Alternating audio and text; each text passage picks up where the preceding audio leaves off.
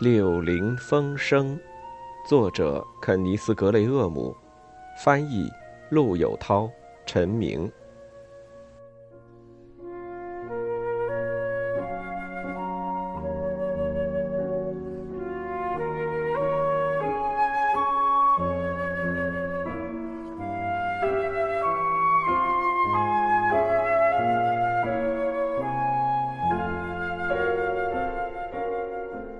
一切按计划进行，终于如愿以偿的托德得意洋洋地领着伙伴们来到小牧场，并且指派他们去牵那匹老马，吩咐他们无论使用什么手段，只要让那匹让托德头疼的老马驯服就行。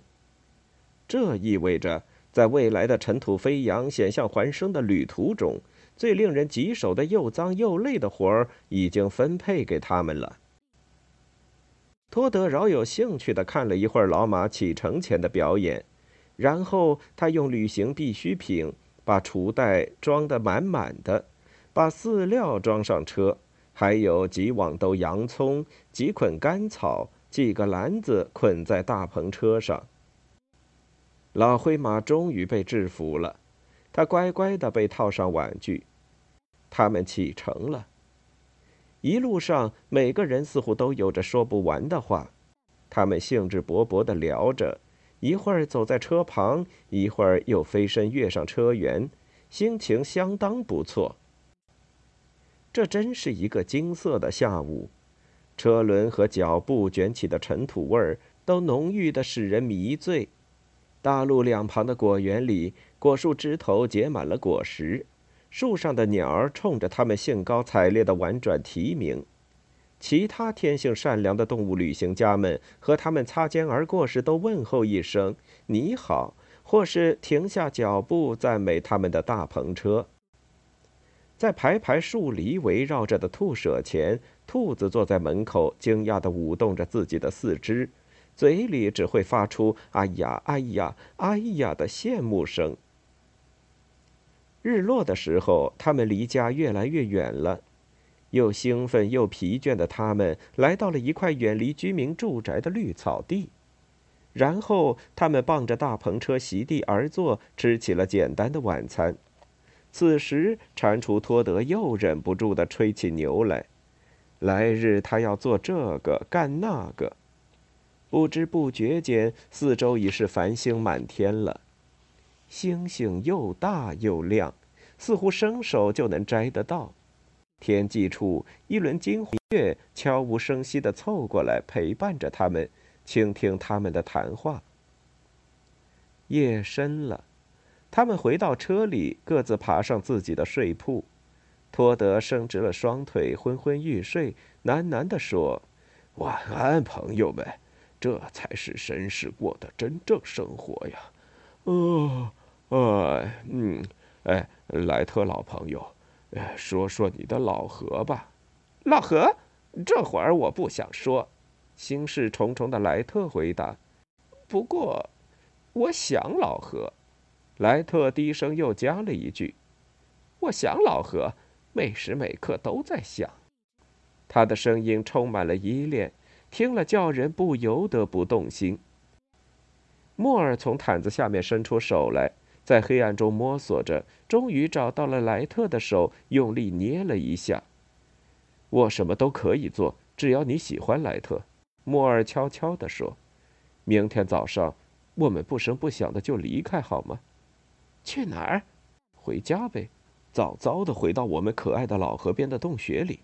不，不，不，我要坚持到最后。”莱特小声回答。“不过，真的很感谢你。”但我们无论如何应当待在托德身边，直到这次旅行结束嘛。毕竟把他一个人留下不太安全。何况托德也是一时狂热，持续不了多久。他向来如此。晚安。后来的事实证明，莱特预测的结局比他们想象的还要来得早些。那天晚上。由于长时间奔波在野外，加上一路上的兴奋和激动，托德睡得十分香甜，以至于第二天早晨无论怎样摇晃都不能让他醒来。莫尔和莱特各自去做自己的工作了。他们轻手轻脚，但做得干净利落。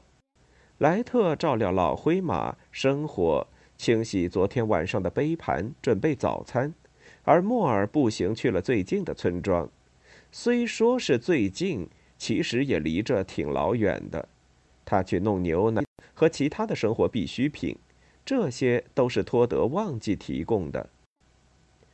干完这些繁重的活儿，精疲力尽的小哥俩刚要歇息一会儿，托德就出现了。睡足了觉的托德显得精神饱满，兴致勃勃。他又滔滔不绝地说起来，讲到他在家时操持家务是多么劳心、忧虑、疲倦。看看现在，他们过的是一种怎样的轻松快活的生活呀！这一天，他们信马由缰，漫步在草木茂盛的丘陵、蜿蜒的荒野小路。傍晚，他们像头一天一样宿营在一块平坦的绿地上，只是这次两位客人没忘了督促托德做他该做的事。结果第二天早上启程时，托德对于这种淳朴的野外原始生活已经一点儿也乐不起来了。他是被他的朋友从铺上硬给拽起来的，他真想一脑袋再扎回睡铺上。像前两天一样，他们依旧顺着蜿蜒的乡间小路穿过原野。到了中午，他们来到了城镇公路。这是他们第一次踏上城镇公路。让人意想不到的是，一场突如其来的灾难正悄悄扑向毫无准备的他们。这是一场名副其实的灾难，以至于对于托德日后的生活都产生了重大的影响。那时，他们正沿着城镇公路轻松地缓缓而行。莫尔脸贴着老灰马的头，正同他轻声交谈着。因为老灰马刚才似乎抱怨说，他被彻底遗忘了，根本就没人在乎他的感受。托德和莱特走在大篷车后面，边走边聊。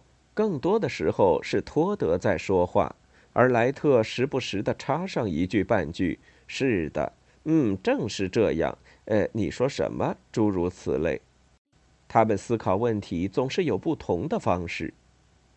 就在这时候，他们听到从身后不远处传来一种微微的嗡嗡声，声音低沉单调，像蜜蜂攻击时发出的警告。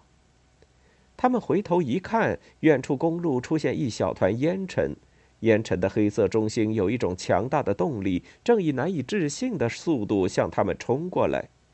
与此同时，从烟尘中发出的噗噗声，像一只不舒服的动物发出的痛苦哀鸣。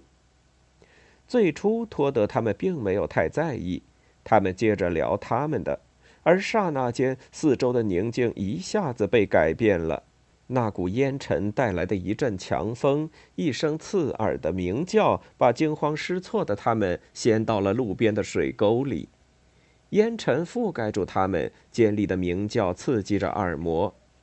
晕头转向中，他们总算看清了，那是一辆闪闪发光的小轿车。小车外部是亮闪闪的玻璃窗，里面坐着直板板的司机，拥着他的方向盘。哎呀，多豪华的家伙呀！他身躯庞大，情绪激昂，令人窒息。小轿车与他们擦肩而过，嗡的一下，搅起的那股遮天蔽日的烟雾将他们再次围困，一时间什么也看不见了。渐渐的，烟雾散去，汽车变成远处的一个小亮点儿。刚才那个震耳欲聋的家伙，又变成了一个嗡嗡叫的蜜蜂。可怜的老灰马本来就一边迈着沉重的步伐，一边想念着他那寂静的农场。无论旅行到何处，他都沉溺于自己原始的、固有的情感之中。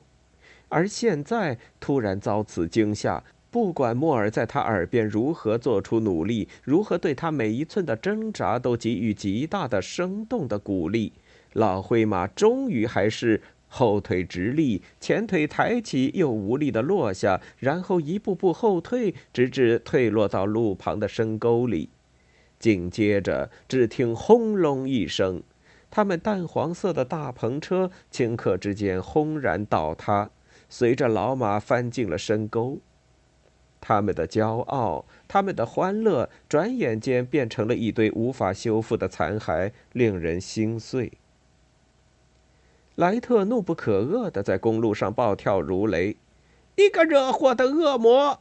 他挥舞着拳头，大声喊：“你这无赖，拦路抢劫的强盗！你、你、你这个开飞车的恶棍！我要去告你，我要控告你，直到把你送上法庭。”由于这突然的变故，刚才悠哉悠哉的乡愁已经从莱特头脑中一扫而光。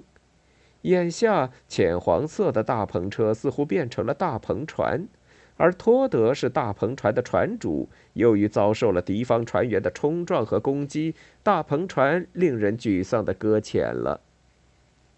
他努力地回想着往日他常对一些汽船船主说过的尖酸刻薄的话。而他们不过是行驶船只离岸太近，激起的水浪打湿了客厅的毛毯。现在再看托德，只见他在满是尘土的马路中间缓缓地坐了起来，他挺直双腿，朝着汽车消失的方向目不转睛地凝视着，凝视着，脸上挂着难以琢磨的表情，嘴里不时模仿着“噗噗”的声音。莫尔正忙着尽力使老马安稳下来，渐渐的，老马似乎平静了。接着，莫尔去查看侧歪在沟里的大篷车。哎呀，那景象真是惨透了！壁板和窗户摔成了碎片，车轴弯得无法修复，一只车轮不知去向，沙丁鱼罐头四处散落，小鸟在笼子里尖声哀叫，请求放它出去。莱特过来帮莫尔的忙，但无论他们怎样努力，也无法把车正过来。嗨，多德！他们喊道：“来帮帮忙，不行吗？”可托德像没听见一样，一个字也不回答，依旧坐在马路上一动不动。托德的状态让两个老朋友很不放心，于是他们停下手中的活儿，过去看看他怎么样了。他们发现托德正处于一种神情恍惚之中，脸上罩着一层神秘的、快意的微笑，两眼直勾勾地盯着远处那团带来灾祸且快要消失的烟尘，嘴里发出轻柔的、甜美的、连续不断的“噗噗噗”的声音。嗨，莱特摇着他的肩膀，神情严肃地要求道：“你来帮帮我们，伙计。”多么！灿烂动人的景观，托德低声赞叹，丝毫没有想动弹的意思。移动的诗篇，旅行的阵地，唯一的真道。今天在这里，而明天、后天、下一周，跳过村寨，越过城镇、都市，永远是新的地平线，别样的风景。啊！美极了！不不不不不不不！啊啊！别再犯傻了，托德！莫尔绝望的叫：“别去当蠢驴！我竟然从来没见过这么美妙的情景。”托德梦一般喃喃着：“回首平生，光阴虚度，这情景我竟从来没见过，做梦也梦不到。”可今天，现在，我全明白了。从此以后，这花一样的折印就永远铺展在我的面前。我要在公路上飞驰，身后扬起团团烟尘。只要我一出现，就吸引所有眼球，场面该会多么壮观！只要我一疏忽，这马车那马车，统统都陷进沟里。包括那些令人不快的小马车、公共车，什么浅黄色的大篷车。我们拿它怎么办呢？莫尔看着莱特，根本没辙。莱特口气坚决肯定，没有什么办法可想。要知道，我老早就认识他了，我了解他。他现在是鬼迷心窍，就是说他又迷上新玩意儿了。只要是时髦的新东西一登场，他就像坠入梦中，把自己弄得神魂颠倒。这副样子他还得持续好几天呢。但多数情况下毫无结果，不用管他。走，我们去看看能为大篷车做点什么。经过仔细检查，情况很不乐观。即使他们费九牛二虎之力把车正过来，车也不能用了。车轴惨不忍睹，飞出去的车轮已碎得七零八落。莱特把缰绳在马背上挽了挽，拉过马头，另一只手提着鸟笼，里面的小鸟正歇斯底里。走，莱特面色阴森地对莫尔说：“到最近的城镇要有五六英里呢，我们只能走着去，越早越好。”托德怎么办？莫尔担心地问。“我我们不能把他丢在这儿，让他自己坐在路中央啊！他现在神经错乱，这不安全。”如果什么时候再来这么一个噗噗噗的玩意儿，哼，讨厌！莱特不快地说：“他自己看着办吧。”然而，他们在路上还没走出多远，身后便传来哒哒的脚步声。托德赶了上来，他把自己的两只手分别插入两个朋友的肘部，嘴里喘着粗气，两眼目视前方，一副茫然的神情。“哎，托德！”莱特尖刻地说。我们一到镇上，你直接去找警察局，问问他们是否知道那辆汽车的情况，谁是车主，然后正式提出控告。接下来，你去铁匠铺或者制作马车轮的木匠铺安排一下，把车取回来，修理好，收拾利落。当然，这需要时间。好在车子还没有坏到不能修的地步。这期间嘛，莫尔和我去旅馆看看房间，找个舒适的地方安顿下来，等你把车子修好。也等你把心态。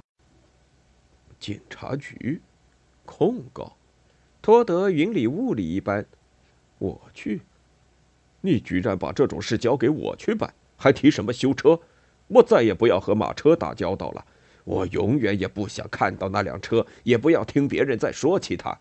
你们答应我参加这次旅行，我是很高兴的。你们无法想象，没有你们，我寸步难行。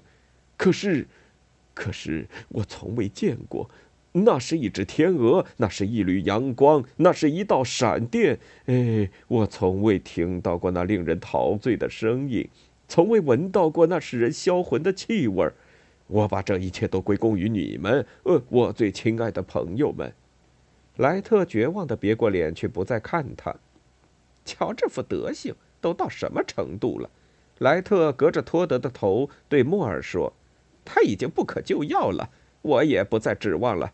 一到镇上，我们就去火车站。如果幸运的话，也许能赶上今天晚上送我们回家的火车。无论怎么说，今后我绝不会再和这么一个叫人心烦的家伙出来了。莱特迈着步伐，哼着鼻子，只管对莫尔发着牢骚。到了镇上，莱特和莫尔果然直接去了火车站。他们把托德安置在豪华候车室。给了一个搬运工两便士，让他照顾托德。然后他们把老灰马留在一家客栈的马厩里，告诉店主人他们的大篷车和车里的东西留在了什么地方。终于，他们上了火车。这列慢车在离托德的豪宅不远处的小车站停下。莱特和莫尔把始终处于梦游状态的托德送回了家，交给女管家，叮嘱道：“哎。”给他吃点东西，然后脱衣服上床休息。出了托德的房门，他们绕到船库，取出寄放在那里的小船，划船回到了自己的岸边洞穴。当他们终于能够坐在自己的房间吃晚饭时，天已经很晚了。旅途过后，才倍感家的舒适和饭菜的香甜。这会儿，莱特的心情才渐渐好起来。第二天，他们起得很晚。他们打定主意，让自己在这一天得到彻底放松和休息。黄昏时分，莫尔在岸边钓鱼，一直忙着去找朋友闲聊的莱特，这会儿慢悠悠地踱着步子来到他身旁。听说那件新闻了吗？莱特说：“这老河两岸没人在议论别的事了。托德今天清晨乘火车进城去了，他订了一辆非常豪华的大轿车呢。”